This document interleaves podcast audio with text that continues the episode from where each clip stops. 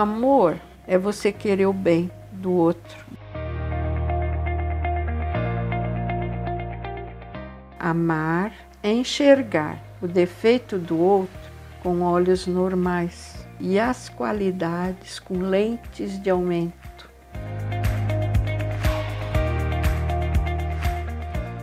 Eu vou cuidar da minha mãe. Você aceita? Falei, aceito. Se eu te amo, vou aprender a amar tua mãe. E aprendi.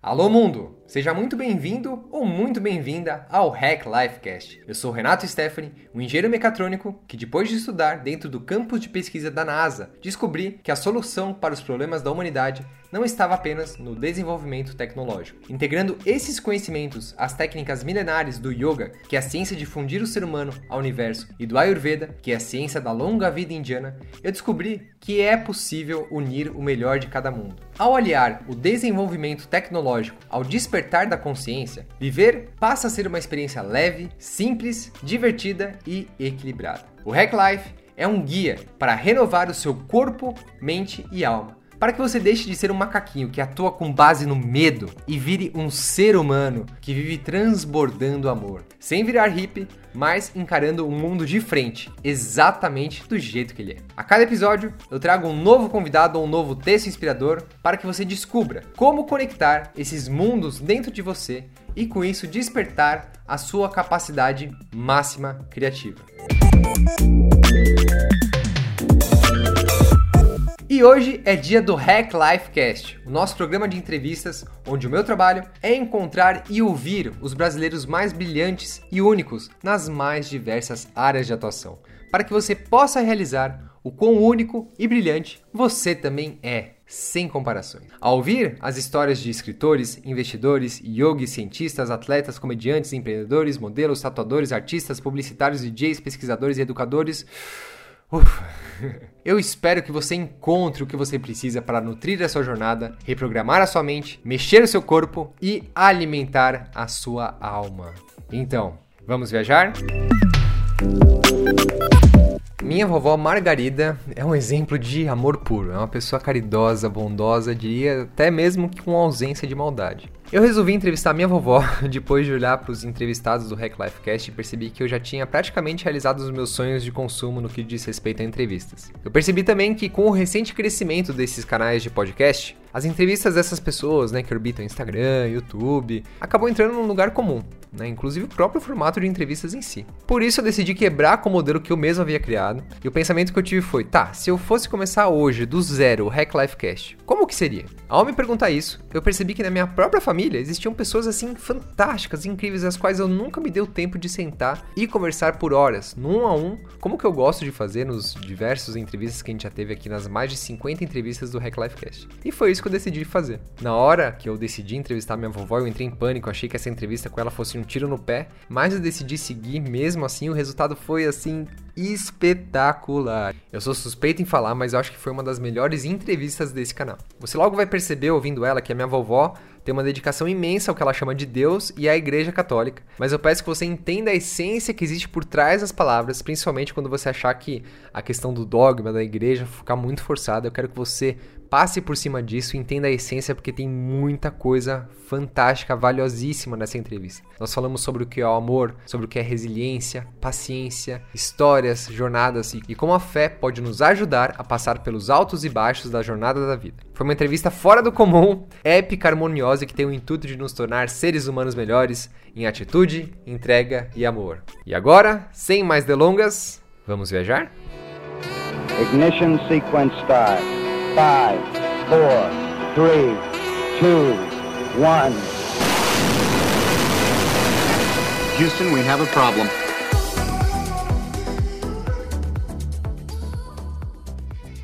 Obrigado, vovó. Do quê? Pelo estar tá aqui comigo, pela sopinha, por tudo. Ah, não tem de quê. Quando quiser, pode vir comer uma sopa aí, com esse frio, né? Vai bem. É bom. Vovó, a primeira pergunta que eu faço para todo mundo que vem no programa é uhum. é assim: se hoje fosse o primeiro dia que a gente se visse, uhum. como é que você ia se apresentar para mim? Tipo, Oi? imagina a gente estar tá lá na costelada no final de semana. Oi, tudo bom? Quem é você? Como é que você ia se apresentar? Ah, eu ia começar a conversar normalmente. Sem cerimônia, que eu uhum. não, não tenho muita cerimônia, né? Começava lá, tá gostosa a comida, né? Você tá é. gostando? que bom que tá aqui, é bonito. É bonito. Que natureza linda, né? Essas é. coisas, né? Que bom. Bela, ótima é. resposta. Foi uma resposta única. Ah, é? é? É, porque de repente a gente começa a conversar, né? É verdade. É, não tem tem, tem umas coisas que eu quero aprofundar, vovó, que várias coisas no nosso convívio que me marcaram muito. A primeira delas foi que você falou que você se apaixonou por dois homens na sua vida. Eu queria que você falasse um pouco sobre isso pro pessoal. Quem foi o primeiro homem que você se apaixonou na sua vida? Ah, foi José mesmo. foi de repente assim. Estudava no colégio de freiras, né? Então eu tive aquela formação, conheci Jesus e me apaixonei por ele e queria ser missionária. Uhum. Queria, queria ser, levar o ensino dele, que me fazia muito bem, me faz até hoje. Para mim, me dá muita paz, né? Entendimento das coisas, compreensão. Então, eu queria ser missionária. Mas, ao mesmo tempo, eu, eu tinha, na quarta série, nós tivemos um retiro no mês de outubro. E eram três dias seguidos, mas não, vinha, a gente vinha dormir em casa. E lá o, pregador, nosso padre, muito jovem, pregador, mas ele falava assim de, de Jesus, de Deus, com uma clareza assim que, nossa, aquilo penetrava mesmo no coração. Ele era assim muito bonito, moreno, de olhos verdes, até uma menina chegou a perguntar para ele se era pecado achar padre bonito. e é pecado? Não, ele falou: não, minha filha, não é pecado. Pecado seria se a pessoa investisse, né, querer desviar a pessoa do, do caminho dela. Da né? missão. Aí nós não tivemos missa, porque tinha todo domingo tinha missa lá no colégio. E aquele domingo, por causa do retiro, não teve missa. A minha prima, a Mariquinha, que a gente chamava ela, e ela vinha muito lá em casa. A gente era, ela era um pouco mais velha que eu. Eu tinha, eu estava com 15 anos, ia fazer 16 em novembro. E nós fomos à missa na paróquia, né, na nossa, aqui no Nossa Senhora de Sião, na missa das oito. E ao mesmo tempo que eu queria ser missionária, eu tirava a linha com os meninos, eu, eles olhavam para mim, eu olhava para eles, eu me sentia lisonjeada. E, né? Isso é tirar a linha? É tirar a linha, flertar, agora flertar, fala, fala flertar. Eu sei que eu conversei com Jesus um dia. Então eu falei, bom, como é que eu vou saber o que eu, que eu vou ser na vida? Se eu quero mesmo ser missionária, se eu quero casar, mas eu me sentia atraída, né, de formar uma família, de casar. Eu queria casar e ter uma família. Então aí eu falei assim para Jesus, eu falei: "Olha, Jesus, se o Senhor me quiser casada, o Senhor me coloca um menino que goste do Senhor também, que goste das coisas que eu gosto de ir à missa, de frequentar, né? De tudo que eu gosto do Senhor, eu quero que Ele também goste. E só abrindo parênteses nessa história, vovó. Hum. Como que foi essa conversa com Jesus? Como, como que era o seu método para conversar com Jesus? Ah, nas minhas orações, né? Tinha um horário, tinha um jeito, não, um ritual, não era tinha, só... Não, assim, espontâneo. Espontâneo. É, no, na hora do, da missa, né? No momento da missa, é, a gente se concentrava mais. Mas todos os dias a gente fazia oração da manhã, na hora uhum. de deitar, oração de novo, né? E, e, como que é o estado de espírito mental, emocional para entrar nesse estado de oração? Como é que é isso para você? Ah, olha, eu assim, eu rezo mais intensamente de repente. Quando eu sinto assim uma necessidade de Deus, aí eu rezo e, e converso assim com Ele como eu estou conversando com você. No pensamento. Falando mesmo. Falando mesmo. Falando, conversando, falando, uhum, tá. chorando às chorando, vezes. Sim. Que se eu estou precisando de alguma coisa, eu choro, mo mostro aquela situação para ele. Assim é a minha oração, né? Ótimo. Então eu falei. Aí nós íamos indo para a missa, eu e minha prima, e na descida ali da Visconde de Pirajá, que é uma descida que vai dar lá na igreja, na Avenida Gentil de Moura, olha esse moço subindo com o jornal debaixo do braço, bem sério, moreno, de olhos verdes. Aí eu falei, nossa, pensei assim, olha, acho que é parente do padre Valdemar, porque o padre bonito era o padre Valdemar. acho que é parente, porque é muito parecido. Pensei comigo. E nós demos de frente um, um com o outro, assim. Ele olhou para mim, e eu olhei espantado, acho que ele achou que, que essa menina está me, me olhando, né? Deu um sorriso, né? E eu também fiz assim, né? Aí minha prima, ele está olhando para trás, né? Aí eu olhei, ele estava olhando para trás. Nunca eu tinha encontrado com José, nunca, que foi o primeiro dia. E apesar de deles, a família dele ter vindo morar aqui na nossa vila no mesmo ano que a minha, que meu pai construiu, foi em 1945. Eles também vieram morar, a família dele, na rua de trás da minha, paralela atrás. Uhum. Nunca a gente cresceu. Eu, eu com sete anos, seis anos, e ele com quase 12, nunca a gente se encontrou. Mas quando você fez essa oração, você pediu, apareceu. Aí batemos de frente. Aí desse dia em diante, eu terminei o colégio, me formei em dezembro, comecei um cursinho para entrar na, na Carlos de Campos, lá no Brás, que era a continuação do meu curso. Não era continuação, eram mais dois anos que curso de professora, né? Mas era de artes, uh, educação doméstica, trabalhos manuais, dietética, um curso profissional. Uhum. E nós tivemos que fazer um cursinho, minhas amigas e eu que fomos para lá, uma turminha do colégio. Primeiro dia do, era no sábado à tarde que a gente ia, que eu desci a rua da minha casa, dei, de encontro outra vez com José que vinha do emprego dele de sábado. Ele trabalhava para o antigo patrão dele até meio-dia, das, das oito ao meio-dia. Era uma meio-dia e meia, mais ou menos, e, e demos de encontro de novo. Aí eu falei, nossa, é aquele menino, né? E ele também acho que me reconheceu, porque olhou para mim e tudo. Aí eu caprichava no, no horário, no todo sábado eu caprichava, encontrava mesmo com ele na, ali na transmissão, na rua da transmissão. Prestei, entrei na, nessa escola, primeiro dia de aula, que eu desço a rua da minha casa. As nossas ruas aqui em cima era assim e se uniam lá embaixo, que tem um riozinho. Tinha a minha ponte, a ponte da, da minha rua e a ponte da rua dele. Naquele primeiro dia de aula, eu, eu atravessando a minha pontinha, olha ele atravessando a pontinha dele também para subir a Rua da Transmissão, porque nós pegávamos o, o ônibus para ir para a cidade no Sacomã. Era o ônibus fábrica, Sacomã. Aí tomamos o mesmo ônibus e fomos, desci na, na Praça Clóvis, encontrei com a minha turma. E foi o primeiro ano, são, foram dois anos de escola, então era caprichar no horário que a gente ia no mesmo ônibus e olhando, sempre um olhando. Dois anos. Dois anos foi. Um olhando para o outro, dois anos. É, no sem, primeiro sem, ano... Só, só, tirando linha sem palavras. Só tirando linha, e sorrindo, aí ele começou a me cumprimentar. Ah, legal. E na missa a gente também, aí não tinha mais missa no colégio, eu ia na missa das sete também.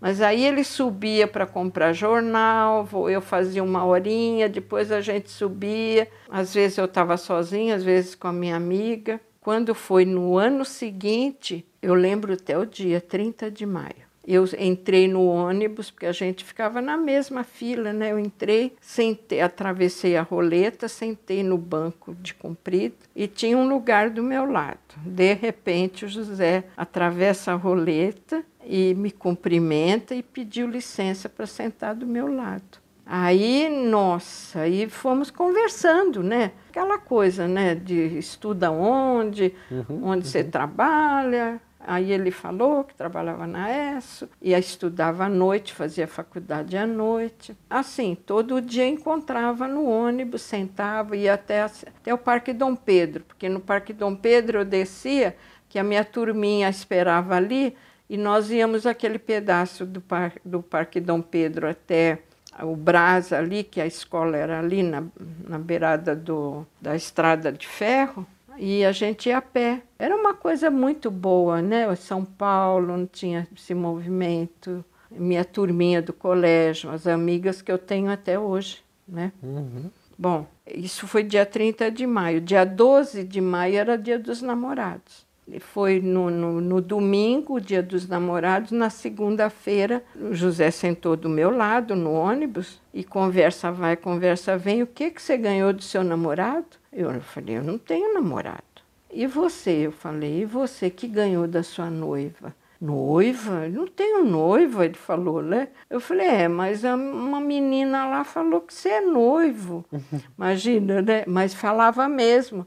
Acho que acho que eram essas meninas que queriam que ele olhasse para elas e elas não, olha, não olhavam. Entendi. E, e justo olhou para mim, né? Gostou uhum. de mim.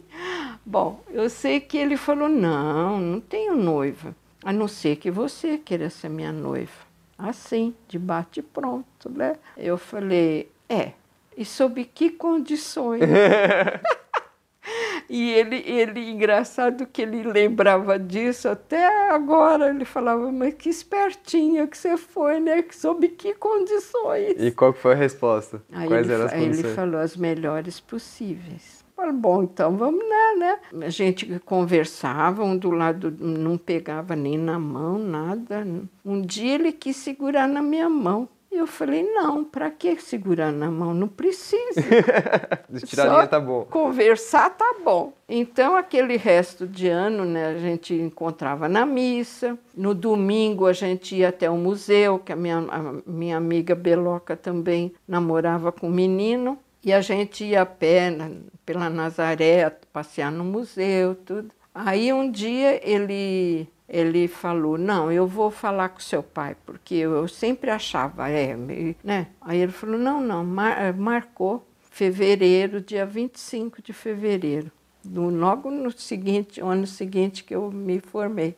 Aí foi lá em casa, falou com meu pai, falou que tinha que namorar mais ou menos uns três anos para juntar dinheiro para poder casar. Meu pai falou: Não, tudo bem, não tem problema, né? eu comecei a trabalhar, aí ele, ele, continuava na ESO, fazia a faculdade à noite, se formou, nós fomos na formatura, minha mãe, meu pai, tudo. E, e como que foi o primeiro beijo? Ah, foi. Depois, depois de, de, teve esse negócio em maio, né? Então, um ano tirando linha, maio ele maio, sentou do seu lado no ônibus. Aí, quando foi no, assim, no fim do ano, que ele se conseguiu segurar na minha mão. Uhum. Aí em fevereiro que ele veio falar com meu pai, não tinha, nunca tinha me beijado. quando muito dava um beijo na testa, assim, uhum. Quando ia embora. Acho que foi um mês, mais ou menos, depois que ele já estava a gente namorando em casa, que aí que nós tivemos o primeiro beijo, imagina. Assim, eu achei muito ruim.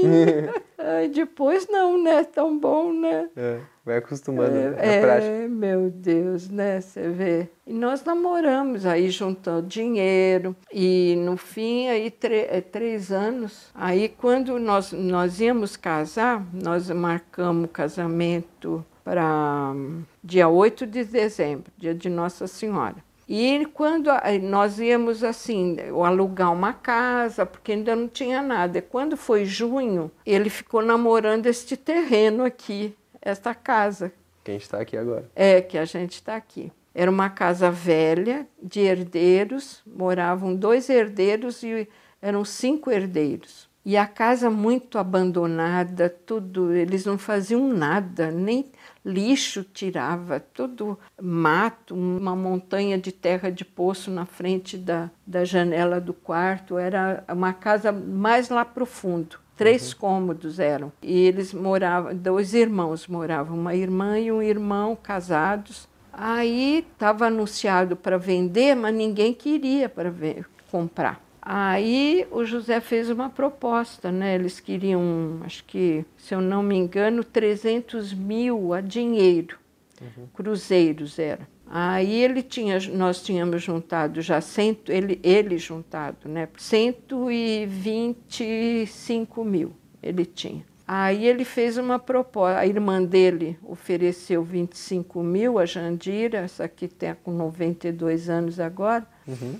e o José ofereceu 150 mil de entrada e aumentou 100 mil no total. Em vez de pagar 300 mil, pagaria 400 mil, o resto a prestação. Uhum. Eles aceitaram.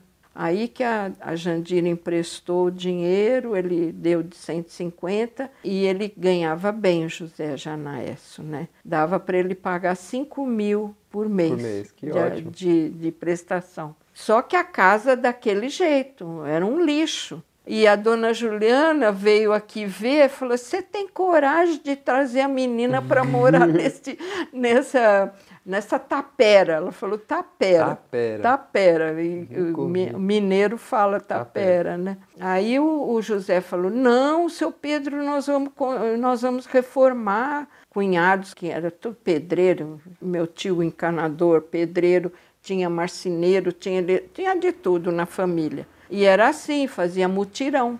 De, de, domingo que se trabalhava, porque durante a semana todo mundo tinha seu emprego. E no domingo veio toda a família. Eu, eu fiz uma plantinha para reformar aqueles três cômodos. Eu, eu costumava fazer planta para o meu pai, para as reformas que ele fazia, né? Desenhei, o quarto da frente era 4 por 4 um quarto grande. O do meio era 3 por 4 3,5 acho que era. Aí eu tirei um metro assim na direção da porta, ficou um quarto menor e ampliamos para lá, para a divisa, e fez uma sala. E depois tinha o outro cômodo que ficou a cozinha, e do lado da cozinha fez um, um banheiro. Então todo final de semana toda a, a, família toda. A, a, família veio, fez toda a parte de tijolo, de, de, de telhado, tudo, assim, o estuque, né? Tudo que era o pior. E o acabamento mesmo ficou para o meu pai e o José à noite. Aí eles não era só domingo. Aí dia. a família não veio mais. Aí ele, meu pai pôs azulejo na cozinha. Isso chegava do trabalho às horas da tarde e fazia. Jantava e vinham para cá, os dois. Que horas chegava? Trabalhava aqui, aqui ah, acho que mais umas sete horas assim, até às dez, todo às dia. Dez, todo dia. E então acabou, fez, pintou, fez o banheiro com azulejo, um banheirinho ficou bonito, ficou estreito, mas comprido, com três metros de comprimento, com um metro de largura, mas com azulejo, com pia, com chuveiro. O, o tio Gídio, que era encanador, pôs até um bidê, tinha bacia, bidê, chuveiro e lavatório. Ficou um banheirinho completo, bem bonitinho. E a, a cozinha ficou com azulejo. Meu pai fez uma bancada com mármore. O tio Silvestre fez um armário em cima, que ele era marceneiro, fez armário embaixo, o fogão aqui, pia. E tudo. quanto tempo depois ficou pronto para vocês mudarem? Pois é. Aí então, quando chegou de julho até dezembro, que nós íamos casar, quando chegou novembro, não estava pronto. Fomos na igreja. Padre Carlos, né, que fiz primeira comunhão com ele, tudo que me conhecia conheci o José também. Aí nós, padre, nós compramos casa, vamos deixar o casamento para maio. Aí ele falou: ah, tudo bem, que bom que vocês vão ter uma casa para morar, porque naquele tempo era difícil um casal que casasse com uma casinha, né, sem aluguel. Bom, continuaram os dois trabalhando, trabalhando. Quando chegou em abril, viu que não ia dar. Aí foi o José sozinho. Padre, a nossa casa não ficou pronta agora vamos deixar para setembro. Você não está engabelando a menina, hein? Me falou assim para ele, brincando. Não, não, padre, é que a nossa casa não está pronta. Bom, eu sei que aí a casa ficou pronta em julho. Julho ficou então, pronta. sete meses. É, de, é, um ano, um De- ano. de porque final de, de, semana, é, todo dia depois do almoço. Ju- comprou julho, começou a reforma, um ano, certinho. Eu fico pensando hoje como seria isso, né? A, a resiliência de, de ter esse tipo de trabalho, porque tem tanta distração hoje, né? Tem TV, tem Não Netflix, tinha tem. WhatsApp, Não né? tinha. Olha quanta energia criativa colocada nisso, olha- e olha que carinho, né? Pois é, e era noite. O Ju... Ah, e mais uma coisa. O, o José, como ele era vendedor, ele, leva... ele sempre saía muito cedinho de casa. Seis e meia ele saía, ia para Esso, planejava o dia para ele lá, fazia as coisas que tinha que fazer lá dentro e saía para a rua para visitar os fregueses. Quando ele vinha almoçar em casa, e por um bom tempo, a, a tarde toda, ele, ele dedicava a fazer, arrumar aqui. Porque, por exemplo, no, no carnaval de 59, ele aterrou o poço, que tinha um poço, que já tinha água encanada na rua, aí já estava melhorando a vila, né?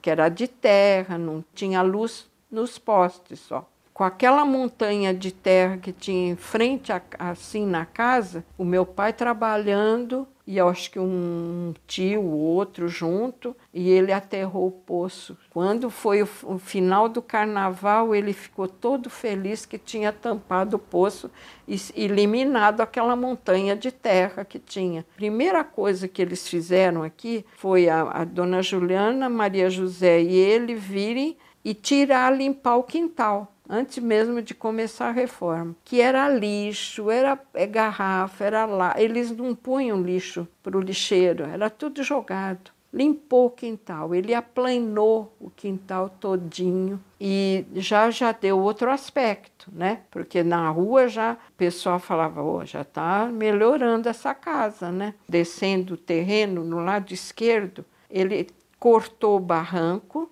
tirou toda a terra no nível da rua e meu pai fez uma garagem para o carro dele, porque ele tinha o carro da ESSO já, que ele trabalhava com o carro. Então já ficou, imagina, a casinha aqui no fundo, bonitinha, a garagem arrumadinha, com calçadinha toda em volta. Tudo isso foi feito antes da gente casar. Muro na frente, muro lateral, era cerca, fez muro aí na casa da dona Odila. Bom, eu sei que ficou uma casa, né? Bonitinha até. Tem, até um dia eu vou pegar as fotos aí para você ver Nossa, que incrível. né? Televisão, nem na minha casa não tinha televisão, nem eles tinham. Então, é quando muito era rádio, e a gente deitava muito cedo, porque sem televisão, sem nada, deitava-se cedo, oito e meia era muito tarde já para dormir. Mas quando eles ficaram trabalhando, ficava até 10 horas aqui, os dois.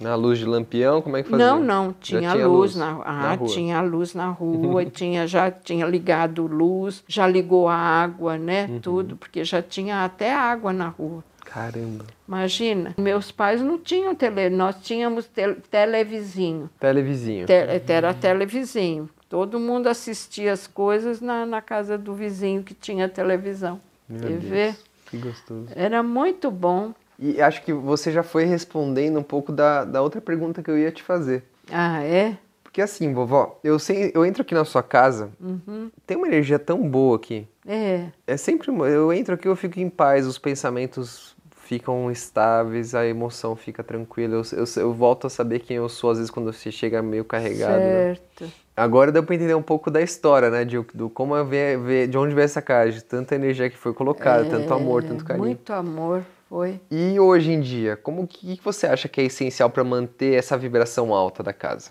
Ah, eu é a minha ligação com Deus, com certeza. E não adianta, o, o José e eu achei, foi muito, o nosso amor foi muito lindo.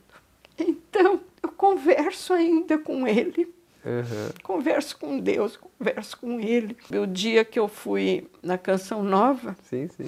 Eu subi as escadas e falei assim, tá vendo, José? Eu queria tanto assistir ir na visita à Canção Nova e fui.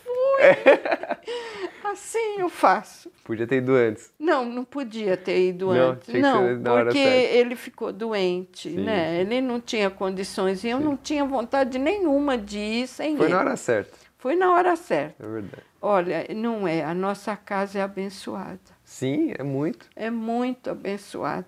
Nós dois, olha, estava dizendo isso ontem no grupo de oração. Nós éramos completamente diferentes, né, de temperamento. Mas o, o amor que Deus nos uniu foi muito grande e muito puro, muito, sabe, muito os dois um pelo outro nunca nem sonhei de olhar para outro homem depois que eu conheci o José. E ele também. Então a gente viveu uma sinceridade mesmo, um amor verdadeiro, né? E outro detalhe, vou te contar. Eu prometi a mim mesma que só nós íamos ter vida sexual depois do casamento. E como eu tinha isso, o que o casamento a gente acredita né, que é o sacramento. E é o sacramento que o, os dois se unem.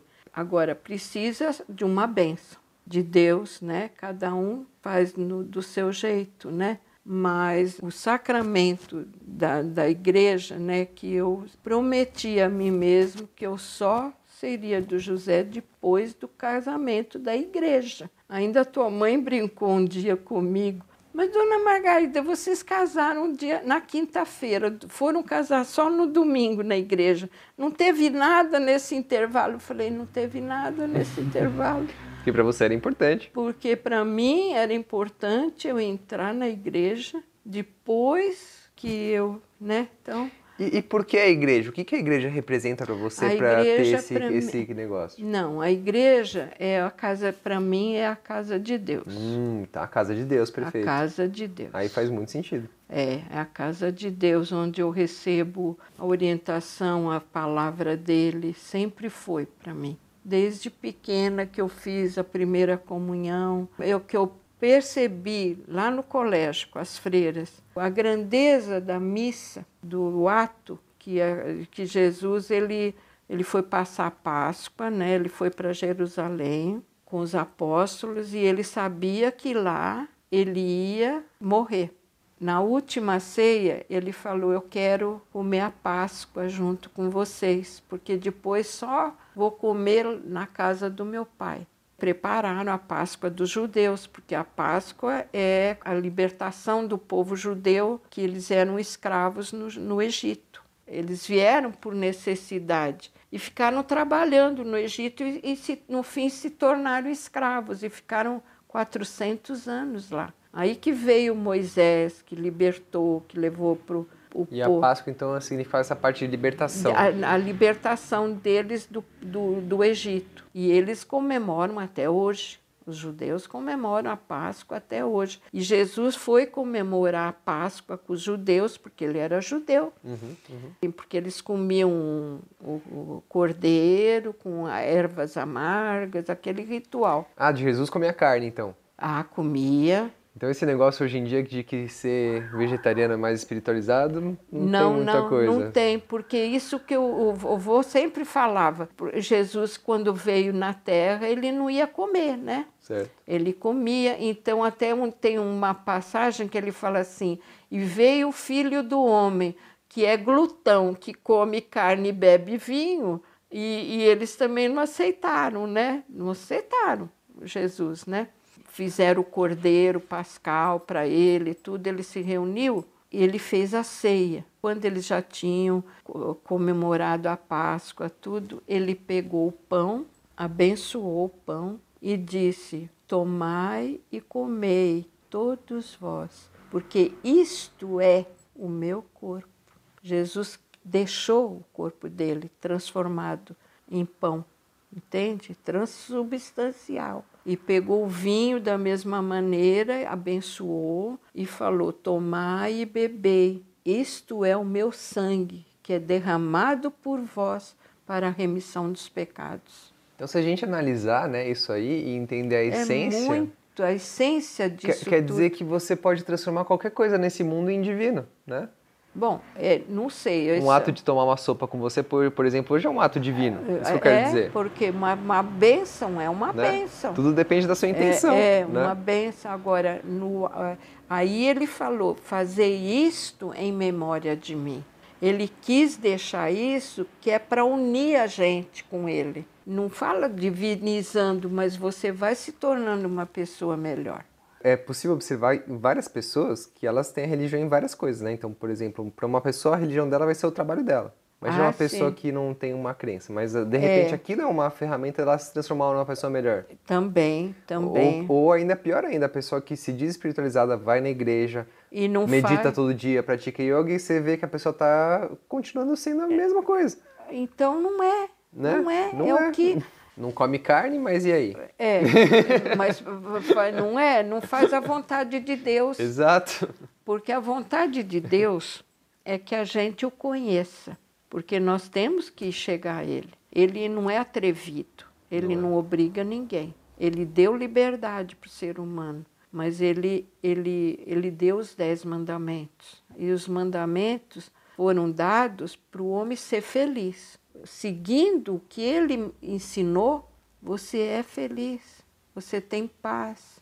É verdade. O vovô ficou doente. Renato, nunca, eu não, não senti cansaço de ir com ele para diálise três vezes por semana.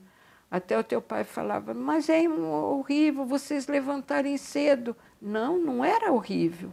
É bom, gente, acorda com o sol. Né, levantava e ia. Eu estava até melhor da coluna quando eu andava, levantava de madrugada e ajudava ele, íamos para lá, eu voltava e voltava.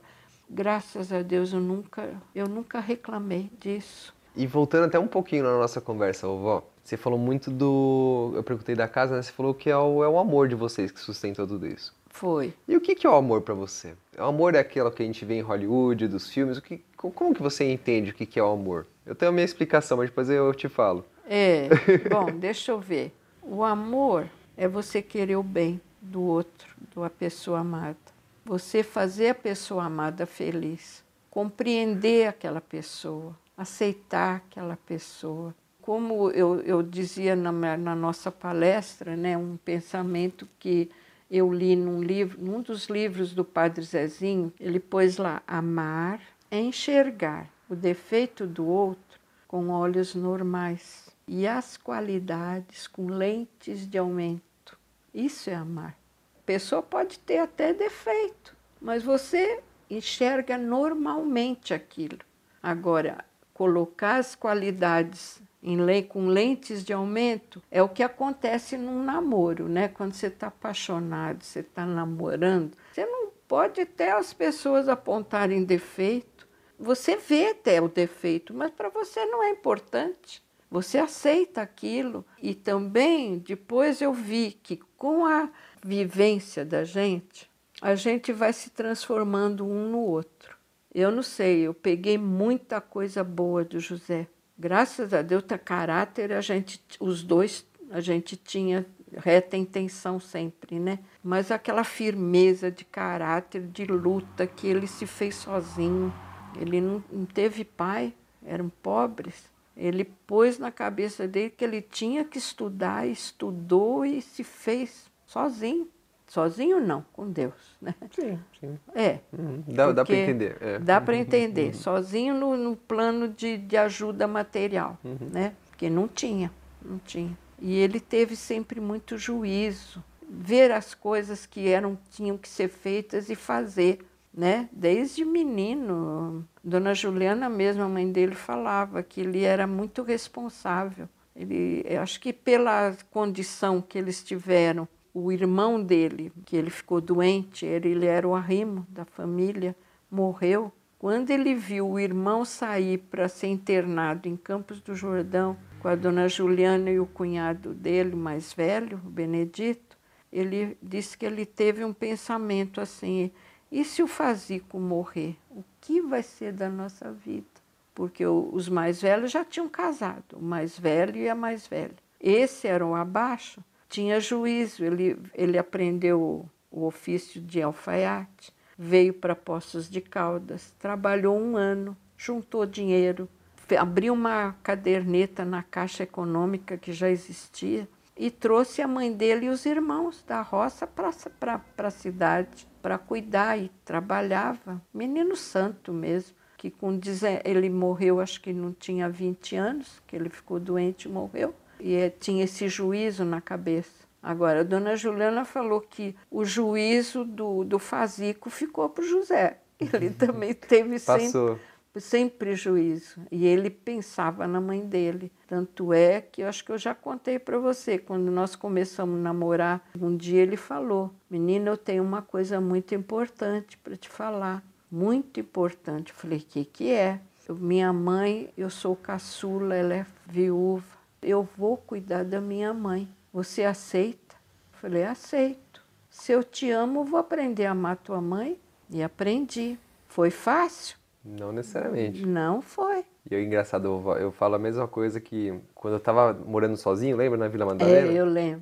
Tava para acabar meu contrato lá. E o dinheiro estava acabando, eu falei, não é. dá mais para eu continuar aqui. É. O que eu fiz foi morar com os pais da Nádia. A gente ah, ficou lá sei. dois meses. E eu vou te falar, é uma coisa que eu aprendi a amar meus sogros de um jeito que eu aprende. não amava antes. Eu tinha muito preconceito com eles. Sei, sei. Muito. Olha. E a partir do momento que eu vivi com eles, que eles são muito diferentes da minha família, é né? Completamente. Você já viu, Cada né? Cada família é um, é, um núcleo, é uma né? família. E, meu, estando lá todos os dias, é. aprendendo a aceitar eles do jeito deles e é. me transformando com eles, que brota um amor tão grande. Olha, tá vendo? Mas se a gente não vai na fé, na, na, fé, na, na abertura, na abertura, você vai ficando, fica, cê, fecha ainda mais o coração, né? Você tem que ter um coração aberto. Tem que ter o coração aberto. Tem Nossa. que ter. Esse é o principal. Porque aí vai ter dificuldade? Vai, porque é completamente diferente da sua família. Mesmo no casamento, você vê, né? Cada um vem de uma educação diferente, o, jeito de ser diferente, cada um com costume diferente. Uhum, uhum. Então, é uma adaptação sempre, né? Me adaptei, aceitei, e ela foi de muita valia para nós, porque três filhinhos, um atrás do outro, aquela Nossa. correria, aquele trabalheira. O José pegava para dar sopinha para um, ela pegou e eu para o outro.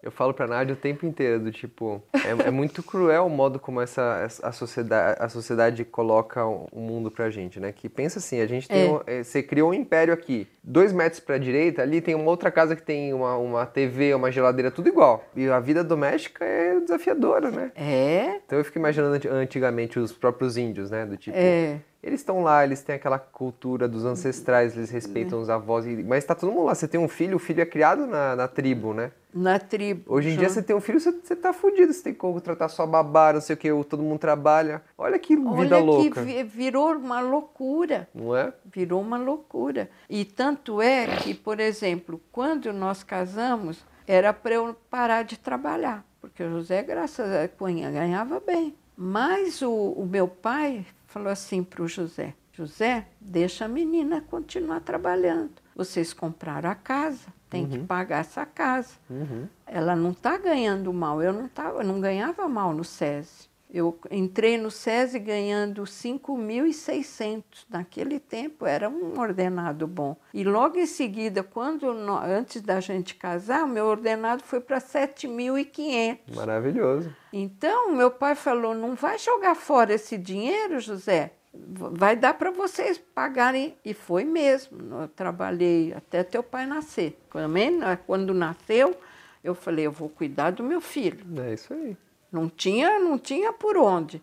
Uma que não, não, não se usava, não tinha creche, não tinha, não tinha nada. Não tinha nada, você que você mesmo, Era, você que seu filho, ou, ou é a família mesmo, né? família né? Mesmo. Por exemplo, tudo bem, a dona Juliana morava com a gente, eu poderia ter continuado, porque o meu, meu trabalho era ótimo. Entrava às sete, saía uma. Uhum. E o ordenado bom. É, mas não. Mas não. Eu falei, não. Foi a eu... decisão e foi o propósito do momento. É, eu, eu vou cuidar do meu filho. E, e, o José também. Ele falou, não, em um ano nós pagamos isso aqui. Em um ano nós pagamos tudo. É impressionante. Então, um dia nós fomos no cinema.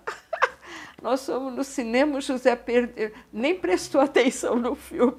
De pensar que tinha que pagar a casa, os móveis, né? Tudo na cabeça dele. Tudo na cabeça dele. E olha, em um ano Graças a Deus a gente Pagou pagou, tudo. Veio seu pai com um ano e pouco, nós casamos em setembro, ele nasceu, E deu tudo certo, né? deu tudo A certo. gente fica se apurrinhando à toa. É, no fim deu tudo certo e a gente sempre viveu, graças a Deus, com aquilo que tinha. Nunca no- nos embandeiramos, porque tanto na minha casa como o José também tinha esse pensamento: não deu passo maior que a perna. Não deu passo cai mais no- que a pé. Você cai no buraco. Então a gente aprendeu É, isso. é, é, mas aí tem um- uma, uma sacada, né, vovó? Porque Ah. assim, eu vejo que assim, a gente não pode nem ser tão conservador. Eu falo que é- É. é- o ideal seria um passo à frente da zona de conforto, um passo antes da zona do desespero. É, né? é, é, também, é, tá certo. É? né? É, é, Eu, eu passei isso com a minha lua de mel. é. né? Aqui, a gente inverteu os papéis. A Nádia pagou É. a festa de casamento e eu falei, eu pago a lua de mel então. Isso, é, Eu tinha zero reais. Certo. Zero. Zero. Aí eu fiz uma palestra, dei um dinheiro, eu falei, puxa, legal, vou, vou comprar passagem. Olha aí. Comprei passagem na cara e na coragem. E na Isso. confiança, tipo, vai aparecer o Vai dinheiro. aparecer mais Mentalizar dinheiro. bem. Mas você tinha, você tem, você tem como, né? Tenho como, tenho meios, Então, claro. por isso que também isso é importante. A gente saber ter. Nossa capacidade. É, tem. Mas isso que eu tô falando, se eu tivesse na minha zona de conforto, eu não ia, não ia Não dar esse passo. nada. Ah, eu não tenho dinheiro, não, não, vou. não, não. Mas é, eu confiei, eu falei, não, vou dar esse Confia. primeiro passo. É, isso. legal. É. É devagarzinho. né? É, e como também nós também investimos aqui, né? O José investiu com a, com a confiança que ganhava o suficiente. Sim, sim. E foi mesmo, pagou, pagamos tudo. E sempre, graças a Deus, deu tudo certo, né? É. Eu tenho mais duas perguntas pra você. A primeira eu quero saber como você cuida tão bem das suas coisas. Porque eu tava até falando com você agora da máquina de secar que tem aqui na sua casa. Ela tem 30 anos, É, 40. é, e tá, parece que foi comprada, sei lá, um ano passado. É, acho que. Qual que, é qual que é a mágica que você coloca nas coisas pra ter tanto, assim, as coisas durarem tanto? eu, eu não sei. Também eu gosto das minhas coisas. E a, A gente. vitrola, que olha que coisa linda. É, essa aí nós compramos, era o, era o fino da bossa, né? Um som maravilhoso. Eu, eu trabalhava com, com os meus long plays tocando, porque tocava to- long play, aqueles outros, né? Som lindo. Era o melhor da- do momento. E então, mas acho que é com cuidado mesmo, né? Não sei. Por exemplo, roupa. Roupa dura, nem sei quanto que me dura as roupas, mas roupa de sair a gen- lava com cuidado, com sabãozinho neutro, não, não põe na máquina, e não espreme muito, põe lá né, na sombrinha. E as coisas também, né? Então, não sei, o Cuidado. cui- cuidado, cuidado. A palavra é mesmo. cuidado. É, eu acho que a palavra é cuidado. E outra coisa que eu queria te perguntar, que me chamou muita atenção, a gente estava num almoço lá nos meus pais, eu acho. Ou no restaurante. Não, a gente estava na, na padaria, lembra? Ah, na Aí padaria. você falou assim que com o passar do tempo você aprendeu a criar um escudo em você, porque você começa a sentir a energia do outro, a emoção do outro, e para aquilo não, Ah, não, que não entre no seu sistema e te abale. É verdade. Como que você criou esse escudo? Por exemplo, imagina que a gente está aqui, entra uma pessoa que tá, teve um dia horrível, carregada, Sei, e você sei. sente aquela fumacinha negra entrando. É, em vo- é. O que, que você faz nessa hora? Aí, Renato, eu acho que vai a experiência dos anos, né? Tá. Porque no começo, quando era bem jovem, eu não tinha essa coraça que eu tenho hoje. Certo. Não tinha. Porque eu era bem vulnerável, era assim, as coisas me machucavam, as coisas me abalavam. Mas não sei, eu acho que foi a vivência dos a anos. vivência dos anos. dos anos. E a persistência de, de querer estar perto de Deus sempre, né? da palavra. Ela me ensina muito. Quando eu aprendi a ler a Bíblia, quando eu estava no colégio, um dia eu falei, eu quero a Bíblia. Um padre chegou para mim e falou assim: não, você tem que se contentar com o missal, com as orações que a igreja dá, que em resumo é a Bíblia. Mas a gente não tinha acesso à Bíblia. É mesmo? Não, não tinha, porque era uma mentalidade que tinha na igreja que a gente não tinha capacidade de, de interpretar a Bíblia. Com a graça de Deus, no concílio eh, Vaticano II, com Dom João VI, que ele que fez, né? agora é santo, ele convocou o concílio dos bispos, eh, ele abriu a janela assim do Vaticano e falou assim: a igreja precisa de ares novos.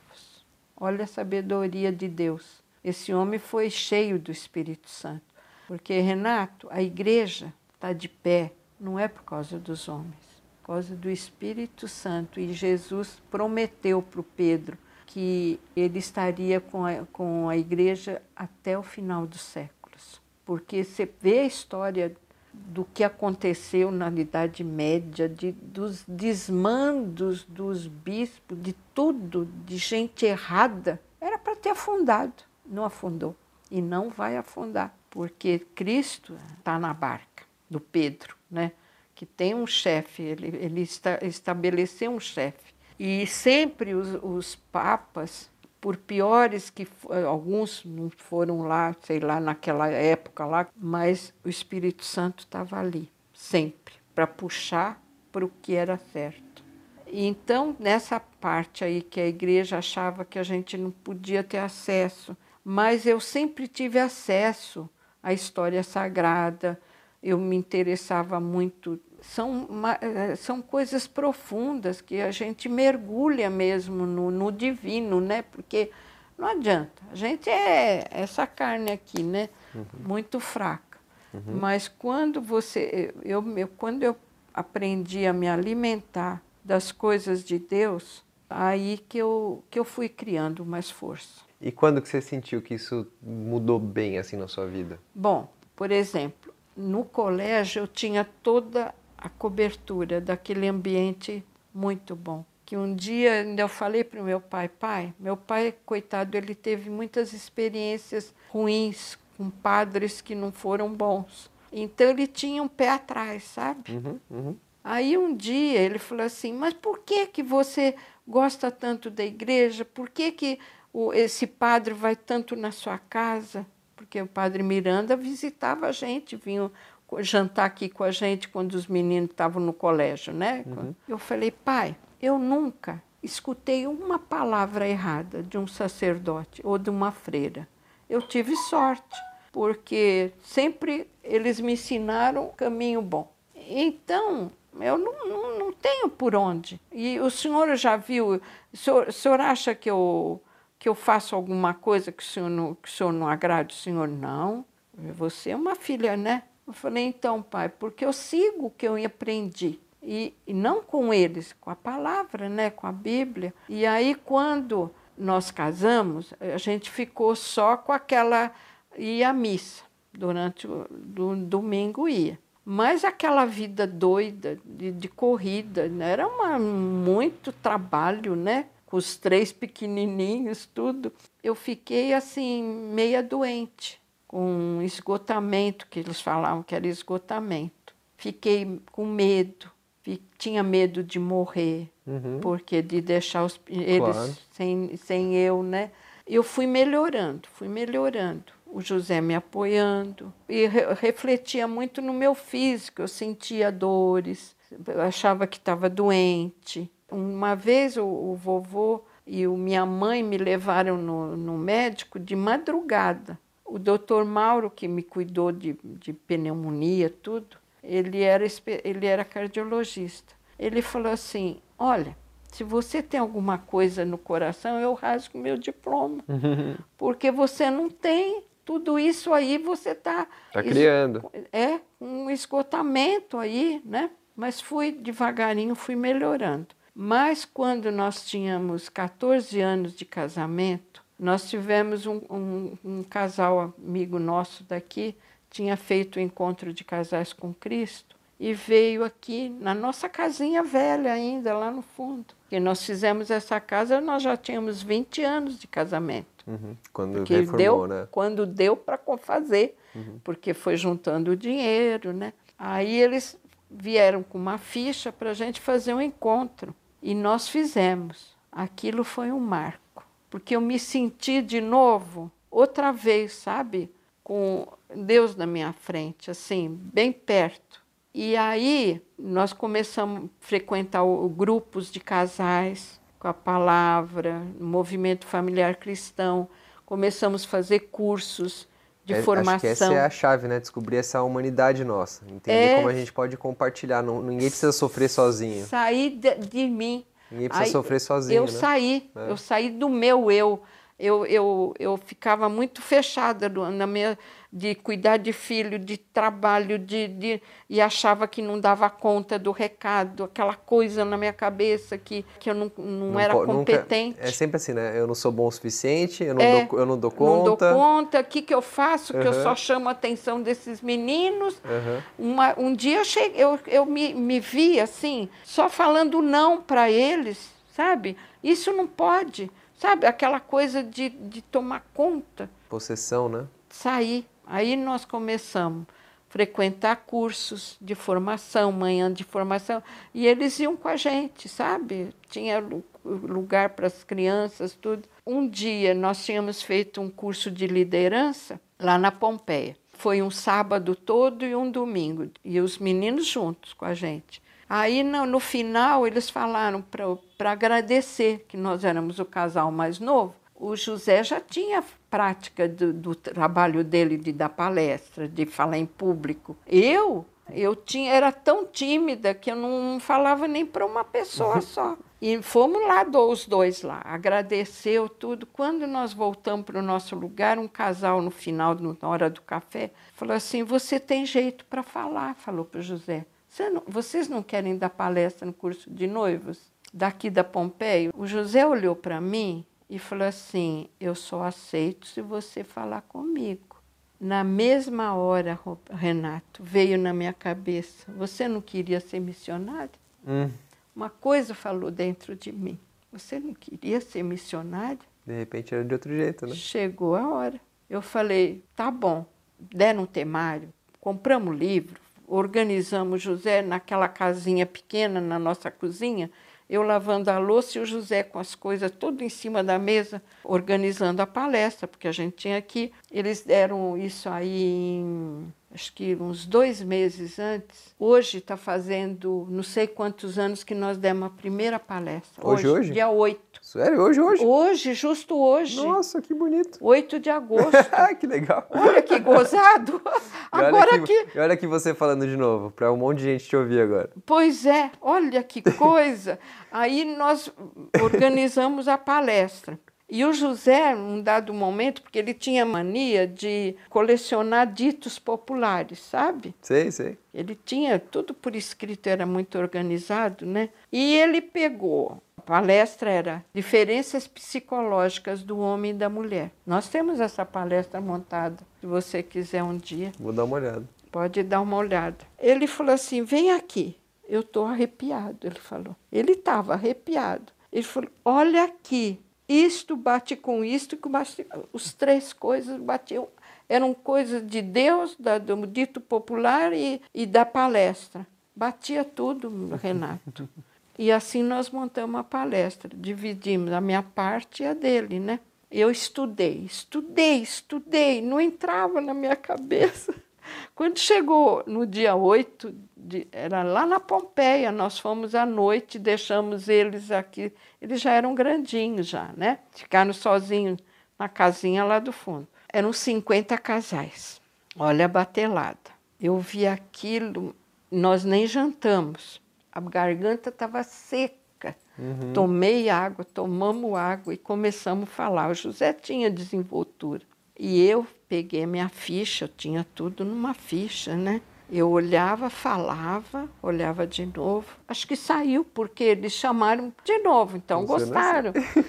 Aí o José falou: bom, agora a gente vai, vai se soltando, né? Na segunda vez eu já fui, fui me soltando, fui me soltando, me soltando e, e dando palestra lá para eles.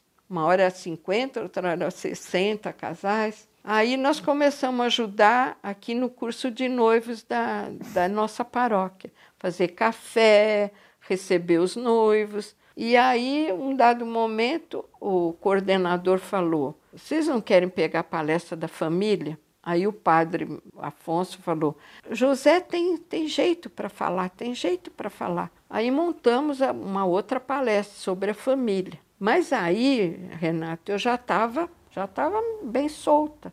a gente já estava dando essa outra, ajudando o curso de noivo, chegou o dia das mães. O padre Pedro falou assim: Dona Margarida, chinês, né? Não quer falar dia da mãe? Dia de mãe vai falar na igreja. eu falei, eu falei, padre, o que, que eu vou falar? Ele veio aqui em casa, nós montamos, sabe? Bom, preparei o que eu ia falar. A igreja lotada até lá em cima no, no, no, no coisa, tudo. E eu falei para uma igreja cheia. Depois a gente foi dando palestra, encontro de casais. Eram, assim, auditórios inteiros. Falava, falava. E graças a Deus, né? Sarei, não tive mais medo. Aí que eu fui pegando força. Acho que é isso, né? E sempre o José junto comigo, sabe? E você não sabe como é importante ouvir isso hoje de você. É. Que eu, que eu falei pra você, né? eu acabei de voltar do Rio ontem. É, isso. E eu nunca. Eu tô começando uma carreira boa de palestras, uma atrás da outra. E eu tô me sentindo muito vivo, muito feliz, né? Fazia Olha, tempo que eu não me sentia assim. É verdade. É porque você tem dom. E olha de onde veio. então, de levar essa coisa boa que é Deus para as é. pessoas, Renato. Isso é muito importante na vida da gente, sabe? É filho? muito importante. É, é muito importante. E vem, e vem, sempre as vozinhas sabotadoras, né? Do tipo, você não é bom o suficiente, você não dá conta. Mas é, aí quando a gente tá na, na força, vem. É, vem. E outra coisa engraçada, que nesses anos todos, 34 anos, né? Nós demos palestra. Aí nós andávamos São Paulo, ia de noite para Butantã, não tinha, não tinha. Durante 34 anos. Durante 30. Nós só paramos quando o vovô já não estava mais aguentando. Caramba! Foi. Aí que a gente vê, né, que no fim a gente estava lá dentro essa coisa de sair, de falar, de falar de Deus, porque a gente tem que mudar esse mundo. Esse mundo só vai ser mudado se a gente, os que têm Deus, abrirem a boca e levar essa, o amor de Deus para as pessoas. E dá uma pena muito grande de, de saber quando uma pessoa está. Porque tem pessoas que não têm religiosidade, mas ela tem Deus lá dentro dela, ela leva a vida dela né, com aquele respeito. Mas tem gente que não, não chega a nada, não tem ainda. Falei muito. Não, foi um presente. Tô, tô arrepiado aqui. que bom. Que o Espírito Santo de Deus sempre te ilumine, que ele te guie teus passos para você falar dele, falar de Deus e levar o bem para as pessoas. Amém. Porque tem de uma, várias maneiras. Tem a técnica, né? Também, se você ensina. É, por exemplo, outro dia o padre é, Adriano Zandoná, ele é um padre aberto, sabe? Tem uma, uma inteligência, um conhecimento do, do ser humano, da parte psicológica, tudo. Aí ele estava ensinando administração do dinheiro. Ele falou: é, é muito importante uma pessoa saber administrar os bens, saber investir no lugar na hora certa, progredir na vida honestamente. Tudo, tudo é muito importante, tem essa parte também tudo com Deus é importante, né? Com honestidade, trabalho e. Para mim ficou muito marcado na nossa conversa essa questão que você falou da, da, da comunhão de Cristo, né? Do, do pão e do vinho. É. Para mim sempre teve essa, esse, essa conotação, né? Da, do, do ato sacral, mas hoje eu enxerguei por esse lado, do tipo, poxa, se, se, se Jesus conseguiu pegar o pão e o vinho e falar que aquilo é um ato de comunhão com Ele mesmo, que por consequência é um ato de comunhão por Deus, com é. Deus, a gente pode usar do dinheiro como um ato de comunhão com Deus, a gente pode tudo, usar de tudo, né? Tudo. Gravar essa entrevista como um ato de comunhão é... com Deus. Obrigado, vovó, foi espetacular. E antes de você partir, fica aqui novamente meu convite para que você conheça a nossa metodologia imbatível para tornar você um mestre de si mesmo, para que você seja um ser humano tão incrível quanto esses que você ouve aqui no nosso podcast. E se você curtiu essa entrevista, seja um bom ser humano e compartilhe, espalhe essa mensagem. Poste uma foto de você ouvindo o nosso podcast no Instagram e marca a gente no arroba Ou ainda melhor, escreva um review para nós no iTunes. Isso garante que o Hack Life chegue a mais pessoas como você e nos mantém firme na nossa missão. Beleza? Muito bem? Seguimos viajando com atitude, entrega e amor. Ignition sequence start. 5, 4, 3, 2, 1.